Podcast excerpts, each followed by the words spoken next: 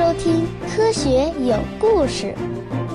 比科学故事更重要的，更重要的，更重要的，更重要的是科学精神。好，我们从今天开始呢，给大家播讲一个很小的专辑，叫《太阳王》。在正式播讲之前啊，我要先花一点时间讲一些与这个节目有关的背景。前不久呢，我看到卢昌海先生的一篇文章，推荐上海教育出版社出的一本新书，书名呢就叫《太阳王》。卢昌海先生啊，是我比较欣赏和尊敬的一位科普作家，我看过他写的很多本书，而且我和他呢也有共同的朋友，他的一位大学同班同学，恰好呢就是我以前的一位同事，只是呢卢昌海先生定居在美国，我们只能通过书信往来。二零一七年底的时候啊，我一直力劝他也办一个自媒体电台。像我一样的，通过声音为广大没有时间看书的朋友播讲自己创作的科普书籍。有一阵子啊，我几乎都要成功了，因为呢，他回信说他已经按照我的推荐买好了所有的装备，本周就试录一下给我听听。我还很开心的在我的听众群中啊，跟大家汇报我的这个成就。没想到啊，过了几天呢，沧海先生又给我来了一封邮件，说他买错了一根连接线。结尾的时候他说啊，不好意思让你再问。待我们就绪了，就跟你联系吧。那我也就没再好意思催了。一直到今天啊，也没有等到沧海先生的自媒体电台开播，实在是一件憾事。卢沧海先生二零一八年四月十一日发表了一篇文章，标题是《太阳王推荐》。他说自己有两个看书的原则：第一，一旦就某个题材写过一本书，就基本不读同一题材甚至呢相近题材的书。这是因为啊，写书的过程往往是对一个题材兴趣透支的过程，而且在对一个题材了解到足以写书的程度后，宁愿在无涯的书海里多见点别的世面了。第二，基本不读别人向我推荐的书，这不仅是因为别人的推荐与我的挑剔恰好相融的概率很小，更是因为推荐者的醉翁之意呢，往往是想让所见之书得到我的推荐。而出于这种目的的推荐，往往集中在我曾经写过的书，因而显得有所专长的题材上。这在推荐者大约是投我所好，或者呢尽我所长，但是啊，却恰好会撞上第一条规则。然而没有想到的是，别人向我推荐的一本名为《太阳王》（The Sun Kings） 的书啊，居然将两条规则同时打破了。看到沧海先生的这篇文章啊，真的是勾起了我极大的兴趣。巧合的是呢，出版这本书的上海教育出版社啊刚好跟我有一些合作，我在为他们社出的上海市中学生科学课教材制作配套的课件。这些课件呢，我全都是免费制作、免费向所有人开放的。这是我本人的一点小小的情怀。这几年的科普职业生涯啊，让我深切的体会到，科学精神的传播必须要往下走，因为成人的世界观太难改变了。但是中小学生相对来说呢，还是一张白纸。将科学精神在这个群体中传播，可能收效更大。于是呢，我买来了几乎所有正在使用中的中小学的科学教材。我还下载了2017版教育部科学新课标，每天呢都会抽出一定的时间来研读。然后我一有空呢，就开始为这些教材制作配套的视频。堆在我面前的教材啊，那实在是太多了。不过呢，我是抱着愚公移山的精神，下决心要把这个浩大的工程给做完的。那截止到今天为止呢，我已经完成了二十四个配套视频的制作。如果你有兴趣看一下我的工作成果的话，可以在微信小程序中搜索“科学声音视频”这个小程序。记住啊，是科学声音视频，不是科学声音啊，这两个小程序是不一样的。里面有一个专辑叫《中小学科学课配套视频》，这个专辑呢是完全免费的，并且啊，我还鼓励大家帮我分享分发。这个专辑中有一些视频呢，还是从收费专辑中挑选出来的。那么，让多一点的孩子看到这些视频，其实呢，就是在为传播科学精神做努力。上海教育出版社的老师听说我对《太阳王》这本书感兴趣，马上就给我寄了两本过来。收到书后呢，我花了三天的时间泛读。这个书名《太阳王》的意思啊，是指的是那些在科学史上专门致力于研究太阳的天文学家们。英文书名呢，用的是复数 kings。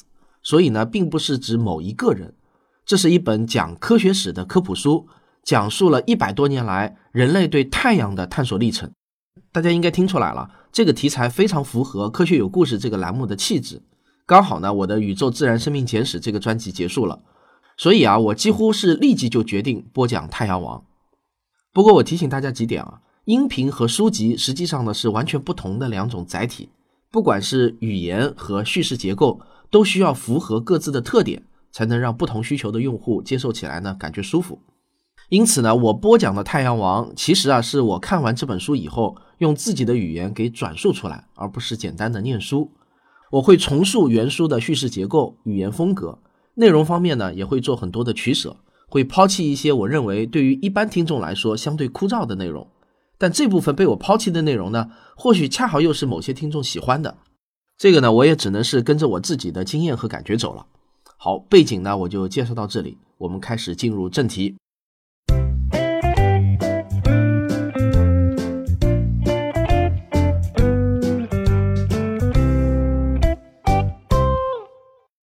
公元一八五九年九月一日早上。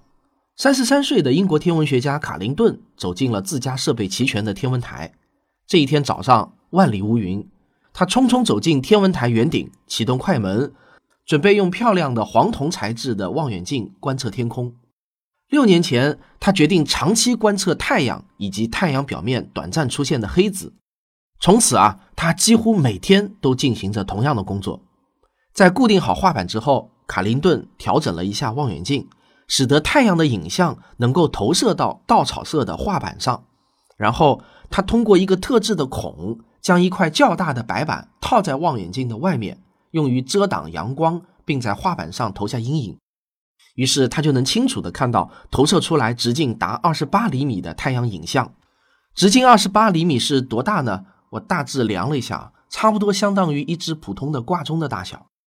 有两根细细的金丝穿在了望远镜的目镜内，它们会在板上投出一个十字丝线的影像。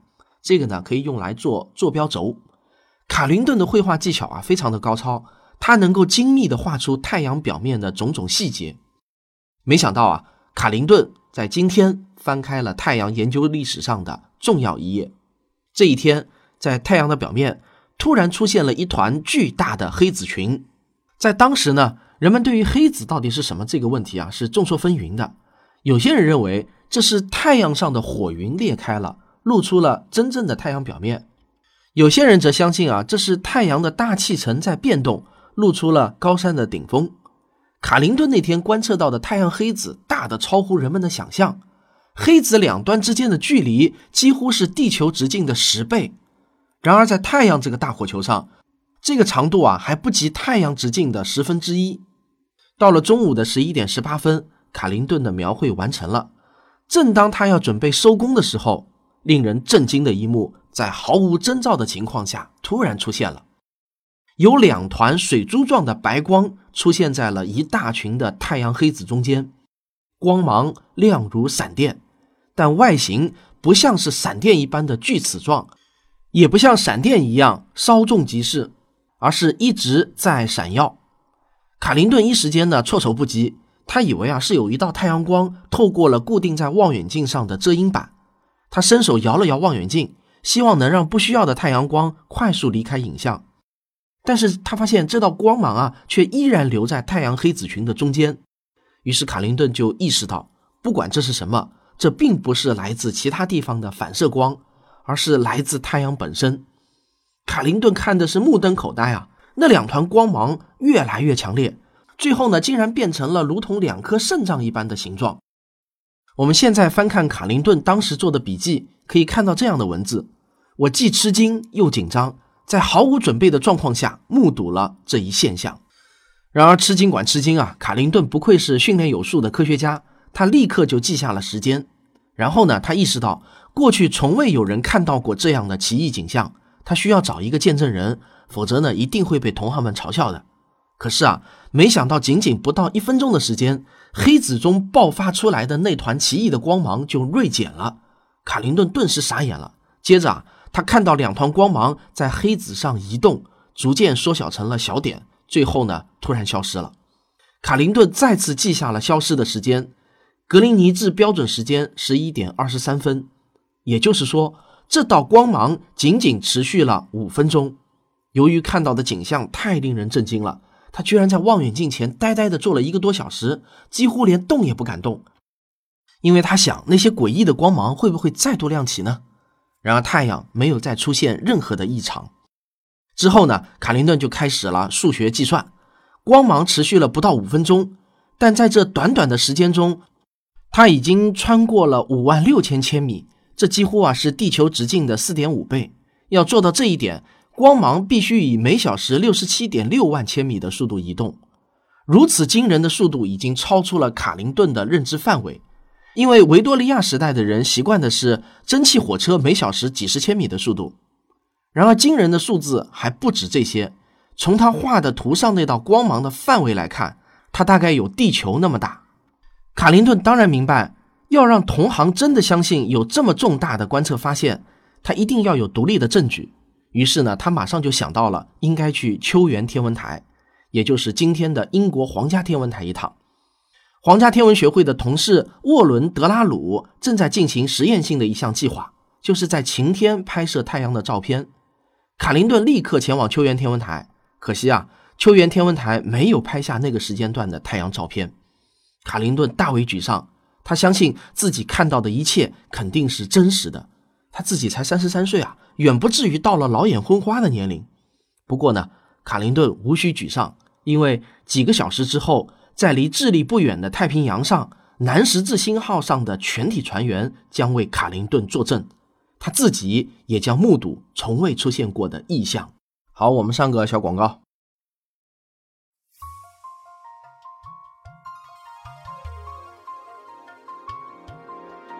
由我领衔制作的中小学科学课程配套课件已经开始陆续上线了，目前已经完成教科版五年级上册第一单元和沪教版六年级上册第一单元，技教版一年级上册第一单元也即将完成，所有视频全部都是免费的。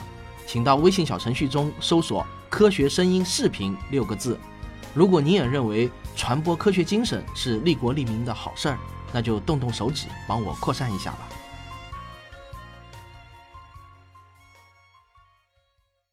公元一八五九年九月二日凌晨一点半，南十字星号已经驶出了智利，整整一晚上狂风肆虐，天空下着冰雹，海浪从四面八方击打着甲板。当浪花四溅的海水转到背风处后，水手们惊讶地发现，船正在驶入一片看上去像是血红色的海洋。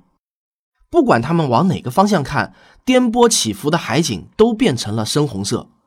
当船员们抬头望向天空的时候，才发现原因很简单，因为整个天空笼罩在血红色的光线中。水手们立刻就认出了这些光，它们是南极光。一种在靠近南极圈的地方，天空中经常会出现的奇特的发光现象。船员们在航行到靠近南极圈或者北极圈附近的时候，经常能看到极光。但是老天啊，他们现在可是在温带，离南极圈还远着呢。而且从极光的强度来看，更是特别。狂风巨浪的咆哮声越来越强，船上的水手注意到另外一些怪异的光线，比极光更加靠近船体。这些光线几乎要碰到船身了，桅顶的横端都笼罩上了淡淡的光环。这些幻影跟极光一样无法解释。水手们把这种光芒称为圣埃尔默之火。它们通常是蓝白色的光，在极端暴风雨天气中航行的船只经常会碰上这种光。今晚呢，圣埃尔默之火那苍白的光线居然染上了天空中极光的粉红色彩。黑夜离去，黎明降临。水手们非常渴望得到超自然力量的安抚。在暴风雨间歇停止的短暂时间中，他们看到了更加令人诧异的现象：在海平线上隐约出现了火焰一般的光芒，仿佛一场可怕的大火吞噬了整个地球。极光呢，一般是按照形态、亮度和覆盖天空的面积来分类的。极光刚出现的时候，通常只是显示浮在地平线上的微弱光辉，也有可能出现明亮的斑状，有时候科学家们称为平面状极光。这种类型看起来呢，就像是天空中发亮的云朵。接下来出现的则是弧状极光，像发光的篮子提手在天空中延伸。射线状极光的出现，则是极光活动增强的迹象。射线状极光通常由弧状极光衍生而成，就像是尖条状的栅栏一样向上射出。毫无疑问啊，当整片天空笼罩在来自天堂的火焰中时，就是极光强度最盛的时候。然后，来自四面八方的光线集中在一点，形成冠状极光，这又被称为极光年。这就是极光异常活动的特征。通常在极圈外是看不到这种稀有的景象的。极光有着不同的颜色，偏红色和黄绿色跟大气中氧原子的反应有关。通常粉红色来自海拔较高区域的相互作用，海拔较低的地区则容易出现绿色，而紫色和蓝紫色有时候会被描绘为蓝色，是跟大气中的氮原子的反应有关。在南十字星号帆船上的水手最早看到极光，但是呢，他们却并不是唯一的目击者。来自智利当地的人的议论证实了水手口中的神奇之言，在康塞普西翁。它的纬度呢，大约是南纬三十六度四十六分的地方，比南十字星号帆船上的水手更接近赤道约一千六百千米。极光在凌晨突然爆发，有人说啊，它看起来像一团火云，也有人说像很大一团鬼火从东向西飘着。当南极光往北蔓延到位于南纬二十三点五度的南回归线时，北极光则向南蔓延。在美国马赛诸塞州的纽伯里波特上空，红绿交替的光带形成了一个笼罩的圆顶。很多地方的人说，极光的亮度强到可以像是在白天一样读书看报。在百慕大地区呢，睡梦中的居民被强烈的极光照醒而睁开了眼睛。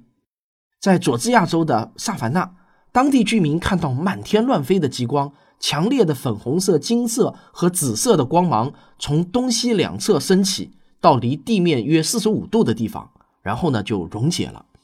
到了凌晨两点，极光终于汇合在了一起，形成笼罩天空的完整弧形。过了一个小时，又集合成冕状，向四面八方射出明亮的火炬。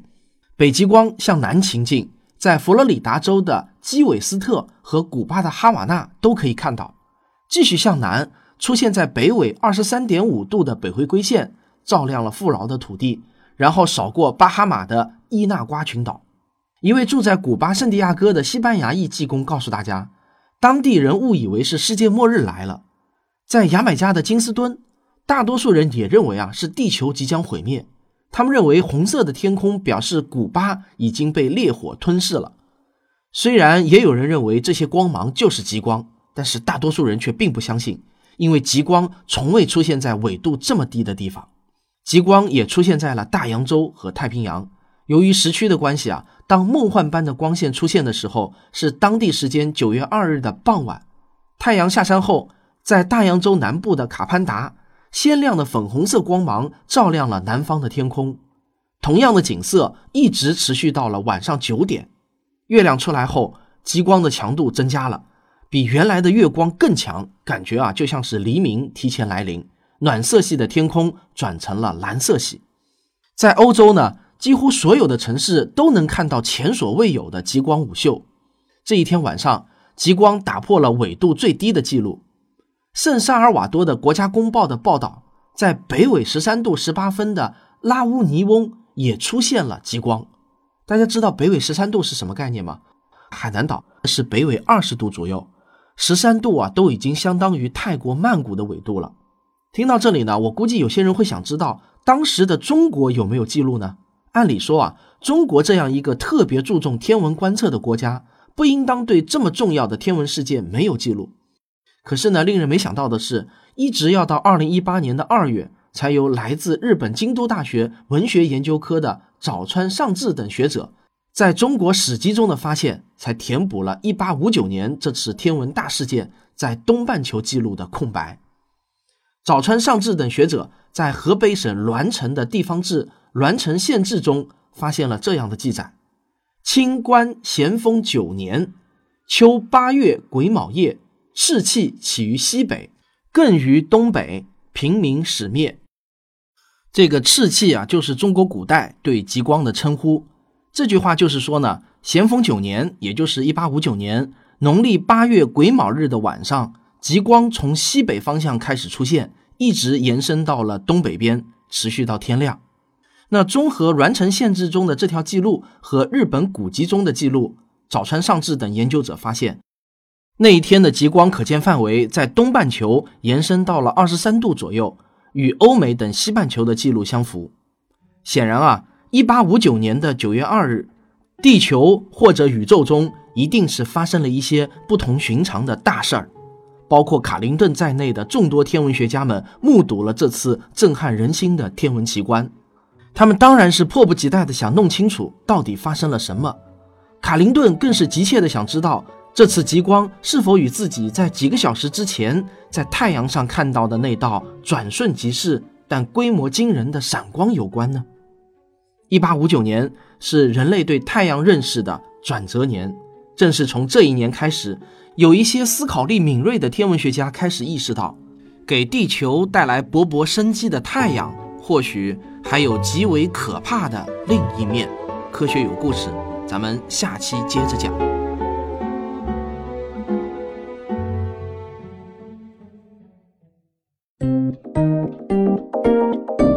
科学声音，不知道大家有没有看到过绚烂美丽的极光奇观啊？如果你没有看过的话呢，不用遗憾，我给你找了一个有关极光的非常漂亮的小视频。你只要到“科学有故事”的微信公号中回复“极光”两个字，就可以收看了。又是一个新的专辑开播了。据说呢，有很多人今天啊一直在刷新，就等着我的新专辑。这个我感觉压力山大，就怕辜负了大家的期待。我不知道大家今天听完第一集是什么感觉啊？我想肯定呢也是褒贬不一的。但是不论好坏啊，你们的留言都是第一手的真实反馈。我收集的越多啊，越有助于我提高节目质量。所以呢，也希望得到您的留言反馈。这次播讲《太阳王》呢，我是得到了上海教育出版社的全力支持的，我再次表示一下感谢。实际上，要把一本实体书转换成音频节目，尤其是呢，要让我的听众感觉依旧是亲切的科学有故事风格，并不是一件太轻松的事情。我必须要把原文给嚼烂。充分消化吸收后呢，再重新输出，这样啊才不会让大家觉得呢有违和感。尽管我是努力在这么做了，但是能不能成功也需要你们来评判。至少我在主观上是尽了最大的努力了。还有一个事儿，就是昨天呢，我们又成功的举办了一场科学声音的线下沙龙活动。台湾的著名科幻翻译家叶礼华博士和银河奖科幻作家江波老师也都受邀参加了这次活动，来了一百位左右科学声音的听众啊。有不少人呢，还是坐火车过来的，还有专门飞过来的。反正呢，场地是全部坐满了，大家互动的也非常的热烈。因为我是呢常驻上海的，所以今年搞了两次沙龙呢，都是在上海。其他的城市的听众呢，不免就有一些遗憾。那我和谭老师呢，也正在筹划到其他城市也搞几场这样啊，人数在一百人以内的，可以亲密接触的沙龙小活动。如果有人愿意提供免费的场地和我们联合举办的话呢，你也可以跟谭老师联系。谭老师的微信呢是四零零零零九五九。这个俗话说，这个在家靠父母，出门要靠朋友了，对不对？好，感谢大家的收听，我们下期再见。如果你喜欢我的节目的话，请别忘了点一下订阅，当然也希望您点赞、分享和评论。